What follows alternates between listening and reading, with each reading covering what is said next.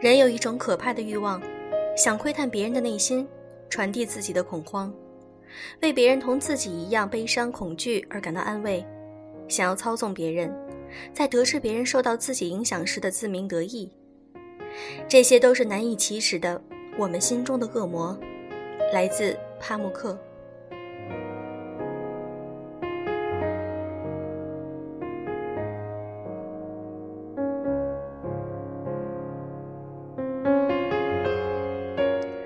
声音触碰心灵，各位好，欢迎大家收听优质女子必修课，我是小飞鱼。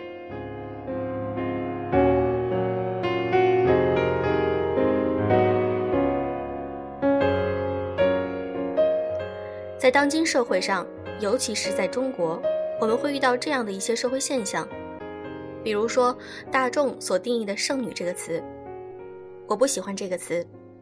一个追求优质生活、活得自在潇洒的女生，靠自己的努力追求好的生活品质，这是很值得赞扬的精神，应当得到认可，而不是得到来自于男性甚至是同性的嘲讽。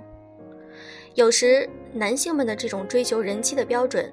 只不过是在为自己的懒惰和无能找借口而已。今天想和大家分享一篇来自于艾米雅的文章。看你朋友圈，觉得你好贵。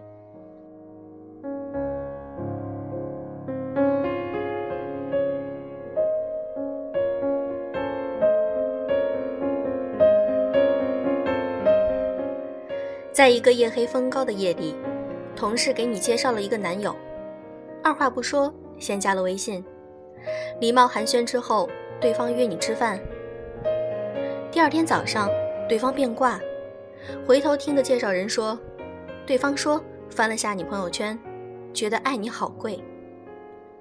姑娘莫名其妙，回头翻翻自己朋友圈，没什么啊，也就是昨天刚吃了一顿西餐，前天逛了一次古镇，上个月去了一趟上海喝了个茶。三个月前去了趟韩国，玩了个周末嘛，自挣自花，问心无愧，乐得逍遥。这就叫很贵了？不可理喻！我还没晒今天刚买的那个包呢。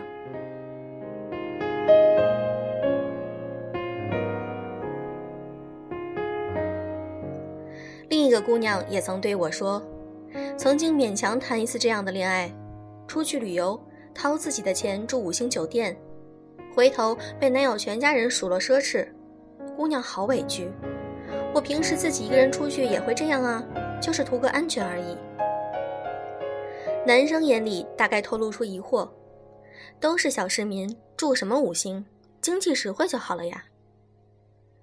我曾写过一篇文章，在这个社会，所谓三观里面的消费观是相当重要的一个步骤。消费观不同，将直接影响以后你们如何度过闲暇时间。大好周末，要费买十块钱一瓶的酱油，还是三十块一杯的咖啡吵个没完？而且目前来看，中国男女的婚恋的确有了阶层差异。很多中国男人还停留在只想找个永远在周四穿紫色毛衣做炸酱面的老婆，边上班供房贷边生个大胖儿子，婆婆说话不要顶嘴。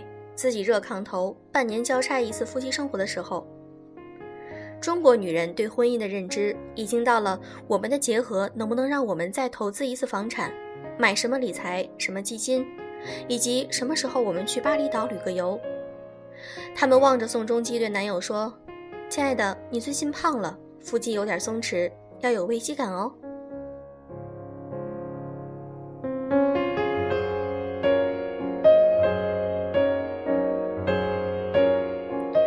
我有钱有貌有智商，你把你的腹肌管好，因为爱情没有理论，化作生活全是相处。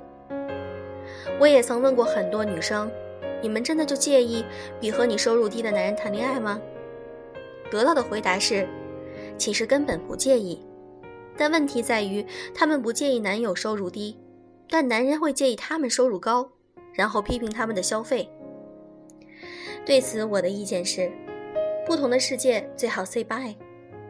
女生千万别压抑自己。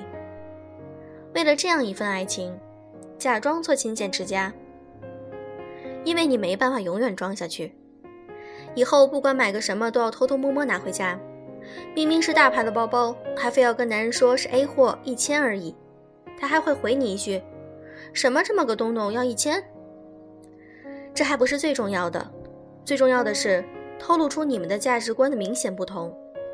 以后你想买房换车的时候，你没法跟他商量，因为他既不理解也不尊重你想要过得更好的那种价值观。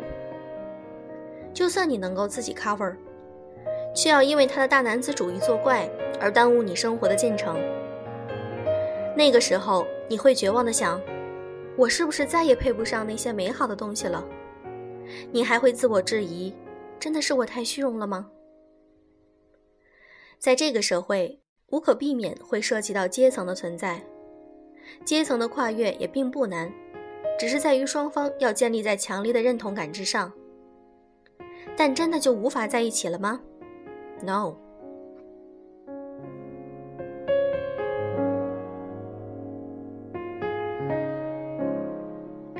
也会遇到很多 couple，男生会比女生收入低，但他从来不会批评自己的女朋友买东西，更不觉得因为女生收入高就必须要陪着她吃糠吃土攒钱。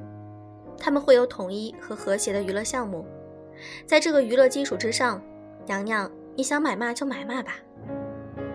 他对女朋友是欣赏、包容、一起进步，因为他认为谁都有追求更好生活的权利。女朋友跟我在一起生活水平还低了，那他不是他虚荣，而是我无能。于是有男人感慨：如今的中国女人野心太大了。我说你倒不如换个词，梦想如何？你喜欢一个人。愿意成全他的野心，就是愿。你往往会将野心套到一个不喜欢的人头上，他看起来就是欲。这个时候，你还会觉得朋友圈里的女朋友太贵了吗？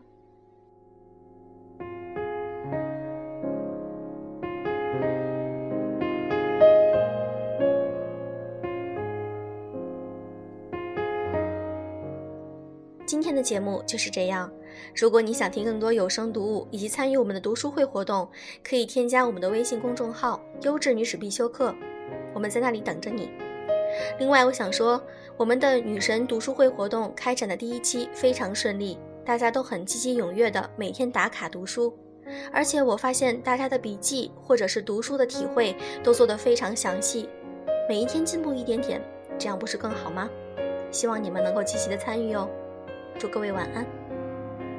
せーのでもそんなんじゃダメもうそんなんじゃほら心は進化するよもっとも